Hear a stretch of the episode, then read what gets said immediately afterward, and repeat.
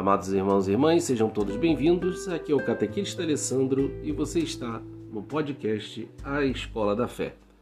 Desejo que a paz de Cristo esteja no seu coração e no coração de todos aqueles que você ama, hoje e sempre. Bom, meus amados, vamos seguindo o nosso dia de espiritualidade. Hoje é terça-feira, 18 de janeiro, estamos na segunda semana do tempo comum ou a segunda semana depois da Epifania. Quero sempre lembrar vocês que os canais principais para você ouvir a Escola da Fé é, pelos aplicativos de música é o Spotify e o Amazon Music, tá certo? Spotify ou Amazon Music, só pesquisar a Escola da Fé, Catequista Alessandro, que você sempre vai achar. Uh, também a gente tem dois canais. Nesses canais eu, eu sempre vou botar material extra tá? Que é no Facebook e no Telegram. Tanto no Facebook quanto no Telegram, é, você é só você colocar a Escola da Fé, tudo junto, sem acento. A Escola da Fé, tudo junto, sem acento. Que aí também você vai achar lá, né? A Escola da Fé do Catequista Alessandro, que sou eu, lá nesses canais, tá certo? Então fica aí a dica, é, quando eu for postar principalmente alguns materiais extras, é, por uma questão de limitação, não dá para fazer isso no Spotify e no, na Amazon Music, eu vou estar sempre postando no Telegram e, na, e no Facebook ou na página do Facebook, tá bom? Bom, meus queridos, seguindo então nessa terça-feira, vamos continuar a saga do, dos reinos de Israel, né? É, ontem nós vimos Saul, por questão de desobediência, ele perdendo o status de rei, né? ele não obedeceu às ordens é, de Deus. E vamos ver o que, que acontece no dia de hoje. Então, continuando a leitura da primeira, do primeiro livro de Samuel, capítulo 16. Primeiro livro de Samuel, capítulo 16.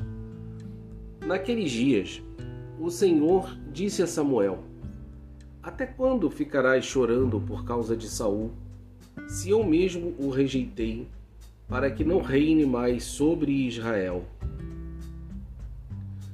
É muito importante a gente ter sempre a noção que as escrituras elas são um recorte da realidade. A gente não pode achar que a escritura é um retrato fiel de passo a passo de tudo o que aconteceu. Não, é um resumo dos fatos que aconteciam.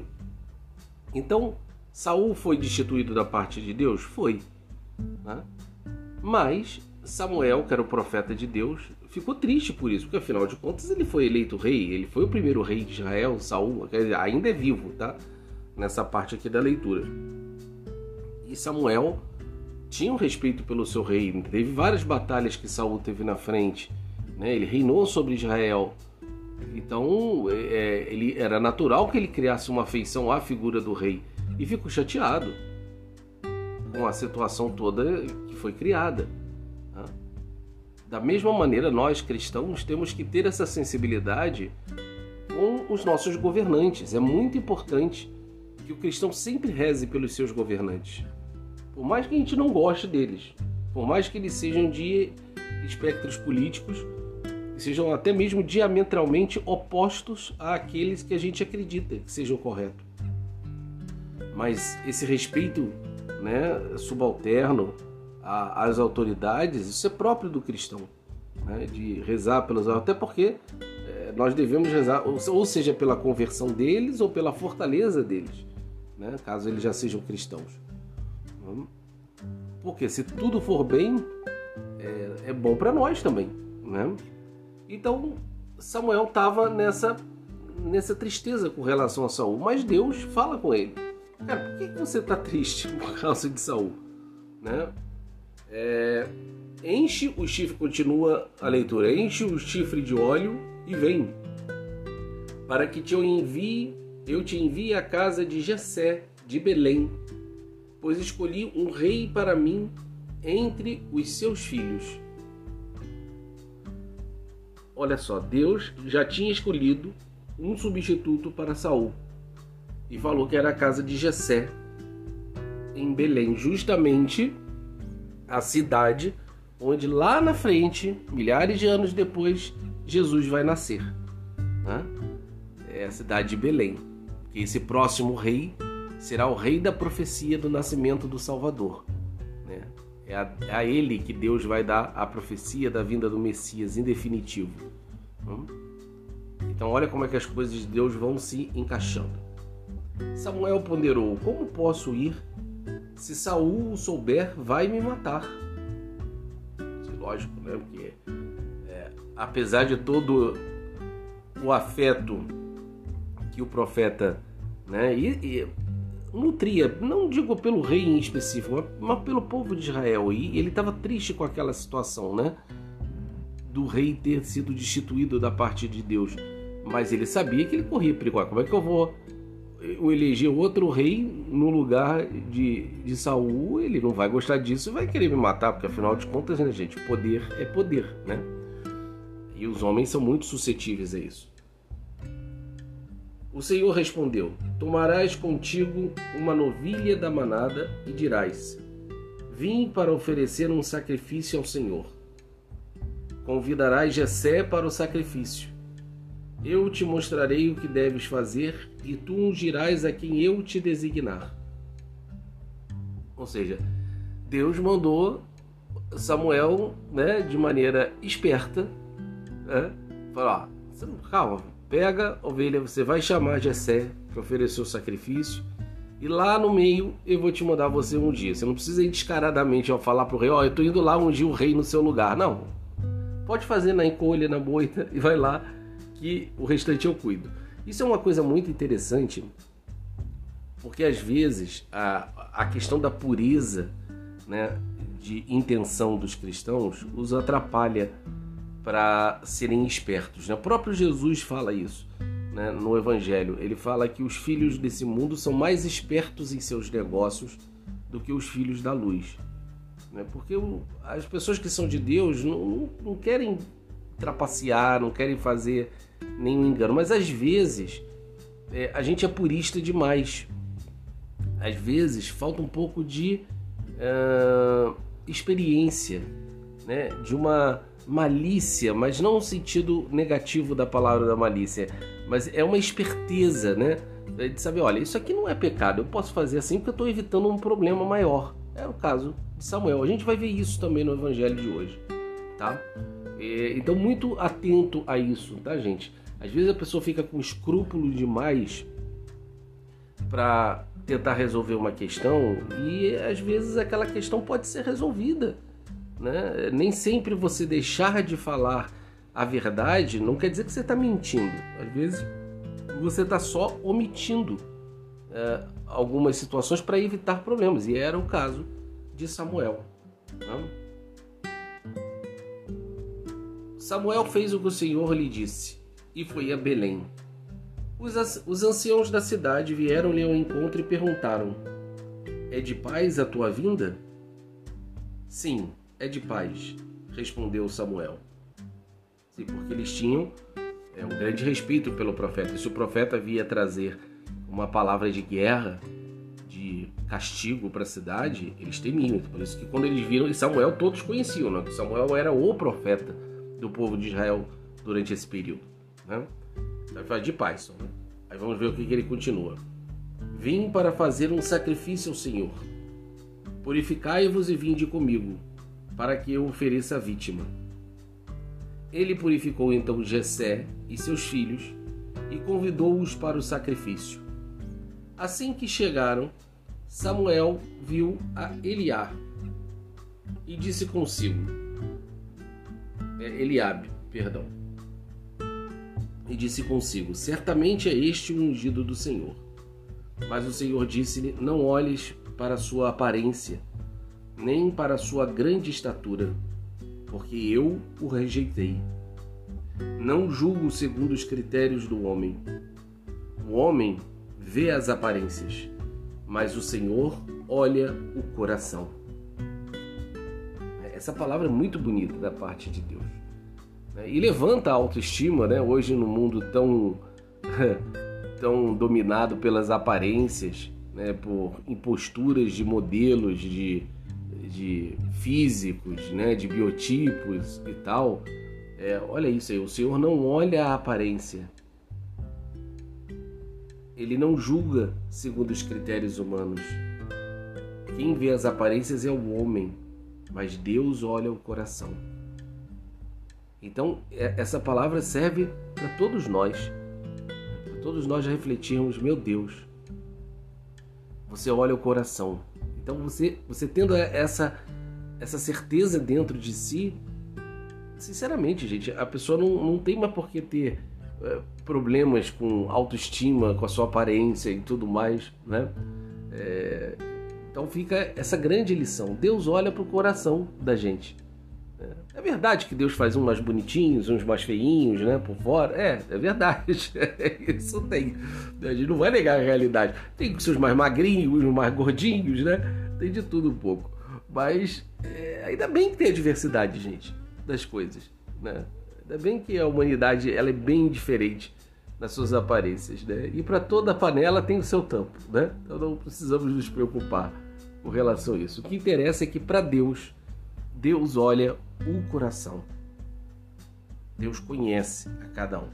Então, o primeiro filho que aparece, que é Eliab, Eliabe, perdão, uh, Deus re, rejeita porque viu o coração, disse que não seria aquele eleito.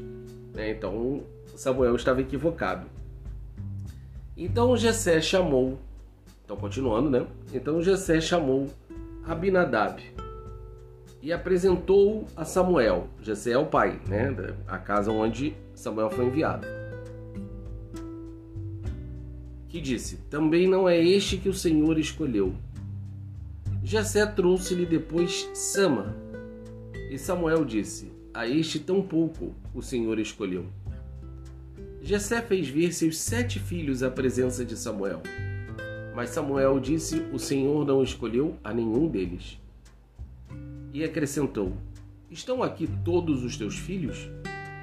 Jessé respondeu: Resta ainda o mais novo, que está apacentando as ovelhas. Ó, de novo, né, Saul, quando foi escolhido, estava apacentando as ovelhas. Isso é um sinal, tá, gente? Deus gosta dessas poesias, né? Sempre fazendo referência ao Cristo, bom pastor. Ele que é o verdadeiro rei, ele que cuida das verdadeiras ovelhas que somos nós. Então, meu filho mais novo está lá cuidando das ovelhas. Hum? E Samuel ordenou a Jessé: manda buscá-lo, pois não nos sentaremos à mesa enquanto ele não chegar. Jessé mandou buscá-lo. Era ruivo, de belos olhos e de formosa aparência. E o Senhor disse: Levanta-te, unge-o, é este. Samuel tomou o chifre com óleo e ungiu Davi na presença de seus irmãos. E a partir daquele dia, o Espírito do Senhor se apoderou de Davi. Olha só, o óleo presente, já uma referência ao que Jesus ia deixar depois na igreja, que é o sacramento da crisma, o sacramento da confirmação, quando nós, depois já de batizados, e depois que já fizemos a primeira comunhão, quando chegamos aproximadamente na idade de 15 anos, somos convidados a confirmar o nosso batismo. Né? Então, por isso que é chamado sacramento da confirmação também. Aí o bispo nos unge com o óleo da crisma e nós ficamos plenos do Espírito Santo. É exatamente essa unção que Davi recebeu e que ficou cheio de Deus. Se você ainda não concluiu a sua formação, a sua iniciação cristã, procure uma paróquia, tem catequese para adultos, né? para que você possa ser crismado. É muito importante isso, para que você seja cheio do Espírito de Deus. Né? Faça a sua preparação, receba a crisma. E se você já é crismado, valorize esse dom de Deus que você tem. Né? Porque você é cheio de Deus, como Davi ficou cheio de Deus, do Espírito Santo. Então fica mais fácil ouvir a voz de Deus mais fácil ter intimidade com Ele. Né? Você pode desenvolver todas as suas potencialidades. Então, valorizemos os nossos sacramentos. A, a seguir, Samuel se pôs a caminho e voltou para Ramá. Então, ou seja, depois de Samuel ter ungido, ter cumprido a missão, ele voltou para Ramá. óbvio que essa notícia dele ter ungido Davi como rei, é óbvio que isso vai dar treta mais para frente, né? A gente vai ver com Saul, né, que perdeu. Notem que diferentemente de outros povos, que alguém toma a posição de reinado à força ou até por mérito, que a família venceu, liderou uma batalha importante para aquele povo e aí assumiu o lugar de reinado, né? É, ou de acordos comerciais, não. No povo de Israel, o rei sempre é escolhido diretamente pelo profeta, a ordem de Deus, né? sob a ordem de Deus. Ok? Então isso é muito importante a gente notar nessa questão dos reinos de Israel. A gente passando de Saul e agora vamos começar a ver a história de Davi, o grande rei Davi. Né? Vamos começar a ver essa história. Então, em resumo, terminamos a primeira leitura. Né? Nós vemos é, o ardor que o cristão deve ter pelas suas lideranças, de rezar. Né? Nós vemos como é que Deus é que escolhe os seus. E Deus escolhe, olha sempre para o coração das pessoas, jamais para a aparência. Então, não, Jesus vai falar isso várias vezes no Evangelho. Há muitos que hoje são os primeiros, são os famosos, os conhecidos, as pessoas que têm sucesso, mas que quando Jesus vier julgar o mundo todo, nós vamos ver que essas pessoas muitas vezes podem estar longe de serem as mais importantes. Né? Então, viva sua vida escondida com Deus, sabendo que você faz aquilo que é o certo, o correto, que se esforça, e Deus vai estar vendo isso, e Deus vai te escolher. Vamos ao, ao nosso Evangelho, meus amados, para a gente ir para a parte final de hoje, né? O Evangelho segundo São Marcos, seguindo aí o capítulo 2, versículo 23. Evangelho de São Marcos, capítulo 2, versículo 23. Jesus estava passando por, um, por uns campos de trigo em dia de sábado. Seus discípulos começaram a arrancar espigas enquanto caminhavam. Então os fariseus lembram que era um grupo religioso mais proeminente da época que conhecia bem a lei. Disseram a Jesus: Olha, por que eles fazem em dia de sábado o que não é permitido. Porque para o povo de Israel, a lei, né? Eles tinham os dez mandamentos, mas eles criaram também uma série de outras regras, né? De tradições menores, vamos chamar assim, tá ok? É, tradições, não a, a sagrada tradição judaica, mas tradições menores que eram para ajudar o povo a viver os mandamentos de Deus. Esse era o sentido, tá? Essas tradições menores, o problema no meio do povo judeu é que ela começou a virar desculpa para você ter uma religião de aparência. Ou seja, no coração, se lembra aquela história da primeira leitura? No coração, às vezes, muitos judeus não queriam saber nada de Deus, estavam nem aí para os mandamentos de Deus, mas por fora aparentavam uma pureza, né? aparentavam uma hipocrisia. A verdade é essa. Né? Viviam uma hipocrisia. Né? Porque cumpriam uma série de regrinhas que na prática não estava levando a cumprir os mandamentos de Deus, mas apenas para eles se, se mostrarem para os outros, né? É, se acharem superiores e, e por aí vai. Né? Hipócritas. Né? Por isso que o, o termo fariseu, Jesus, de tanto chamar a atenção deles, né? e eles foram o grupo que principalmente tramaram a morte de Jesus, já falei isso no outro podcast, é, é, virou fariseu, você chamar a pessoa de fariseu virou sinônimo de chamar de hipócrita, daquele hipócrita religioso, né? aquela pessoa que aparenta ter uma vida santa, mas no coração não tem, ou na vida privada não tem. Né? Então eles perguntam para Jesus por que eles fazem dia de sábado que não é permitido. Jesus lhes disse: por acaso nunca lestes o que Davi e seus companheiros fizeram quando passaram necessidade e tiveram fome? Isso é um fato lá no futuro da história de Davi que a gente ainda vai ver. Como ele entrou na casa de Deus no tempo em que Abiatar era sumo sacerdote, comeu os pães oferecidos a Deus e os deu também aos seus companheiros? No entanto, só os sacerdotes é permitido comer esses pães. Jesus está citando aqui uma norma litúrgica do tempo de Israel, em que esses pães que eram oferecidos a Deus, só o sacerdote podia tocar, ninguém mais podia. Né? Era, era uma norma litúrgica do culto a Deus. Mas Davi estava com fome, os seus companheiros também, e aí eles sentiram, foram lá e pegaram o pão. E não pecaram por isso. Jesus vai dar o complemento da explicação. E acrescentou: O sábado foi feito para o homem, e não o homem para o sábado. Porque o filho do homem é senhor também do sábado.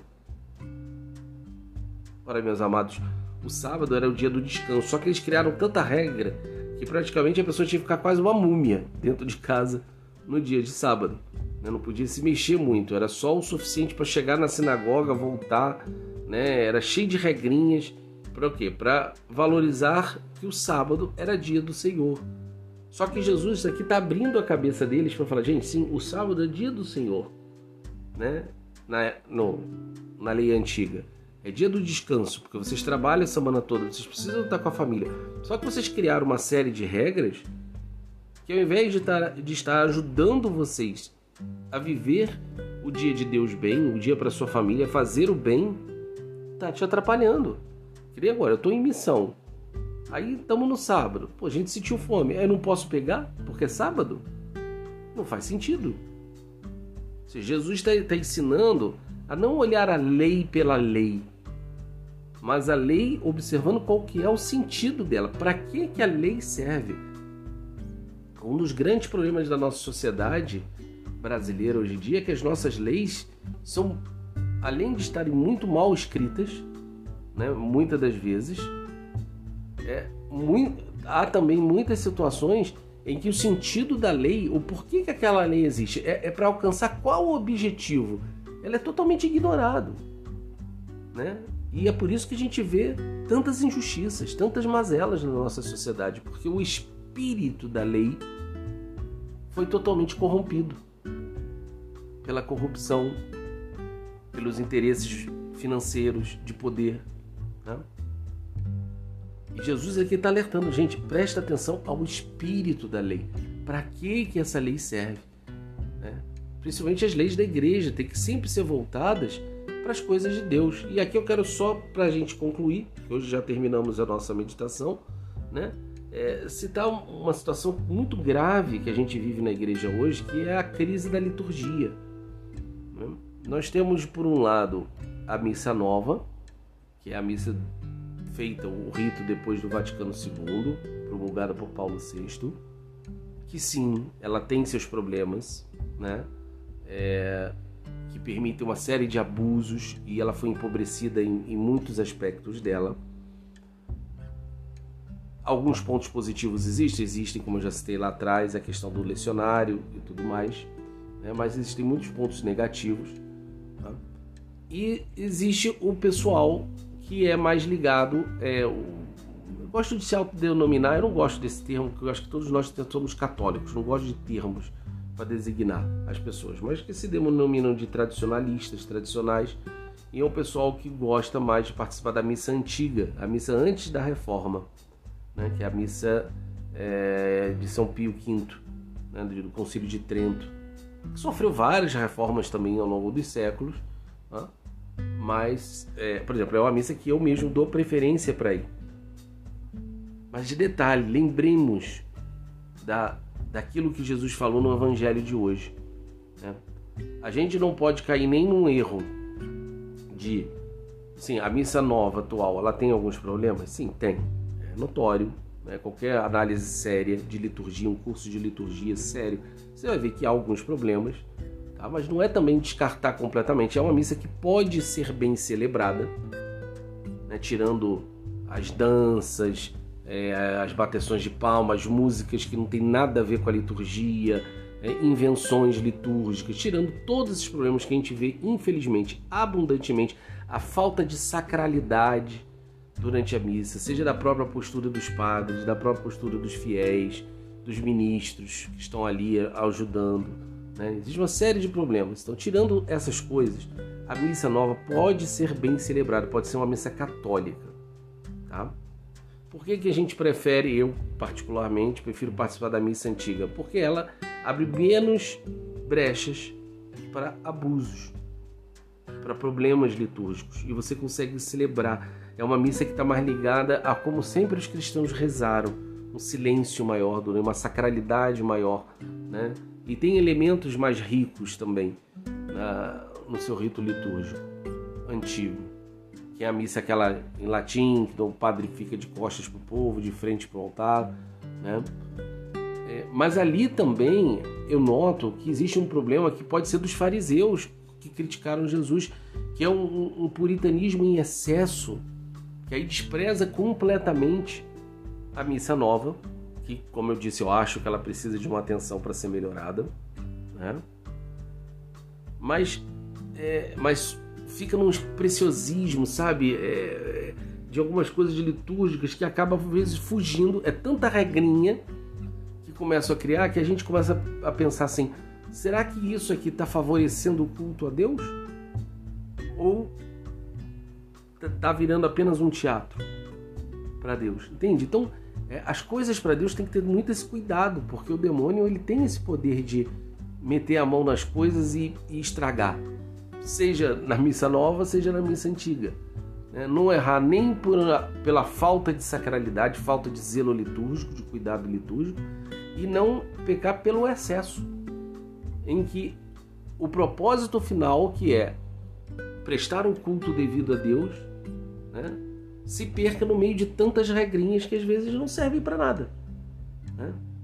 Então essa talvez seja esse meio termo que ficou faltando no Vaticano II na reforma litúrgica. Né? Tentou-se fazer algo para se tornar a liturgia antiga mais talvez racional, mais purificada, com menos perundicalhos nela, né? É, menos coisas que talvez estivesse atrapalhando mais a oração do que ajudando, mas aí o problema é que a gente foi para um extremo totalmente oposto, errado, ruim. E Jesus chama a atenção disso no Evangelho. Né? O sábado foi feito para o homem e não o homem para o sábado. As leis têm que favorecer o objetivo final, que é a santificação das pessoas. Então rezemos, meus amados, né? Pela santificação do nosso clero, para que os padres, né, nós temos bons padres, bons bispos, mas aqueles que dão uma deslizada para que se convertam, para que celebrem bem as missas, para que parem com essas cantorias que não tem nada a ver com a liturgia católica, que é o santo sacrifício do altar, onde Cristo se faz presente, a cruz de Cristo está ali presente nos altares, né?